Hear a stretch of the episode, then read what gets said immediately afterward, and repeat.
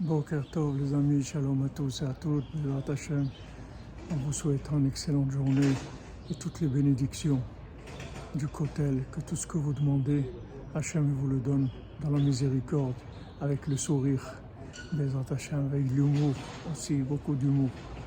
Rabbeinu dit il faut être Akshan Gadol, il faut être têtu pour se rapprocher d'Hachem. C'est la seule chose où il faut être têtu. Le reste, s'il y a, il y a, il n'y a pas, il n'y a pas. Mais pour se rapprocher d'Hachem, il faut être têtu parce que il va se passer avec nous beaucoup de montées et descentes. Il ne faut pas en tenir compte. Il faut être têtu, c'est-à-dire il on est présent, on ne lâche pas, on vient tous les jours, on répète, on demande, s'il te plaît, papa, ouvre-moi les portes. Papa, je sais que tu m'aimes, ouvre-moi les portes. Laisse-moi rentrer, laisse-moi rentrer, laisse-moi rentrer. Aide-moi, je veux rentrer. Qu'est-ce que je vais faire de ma vie? Qu'est-ce que ça va être ma vie si je ne réussis pas à me rapprocher de toi?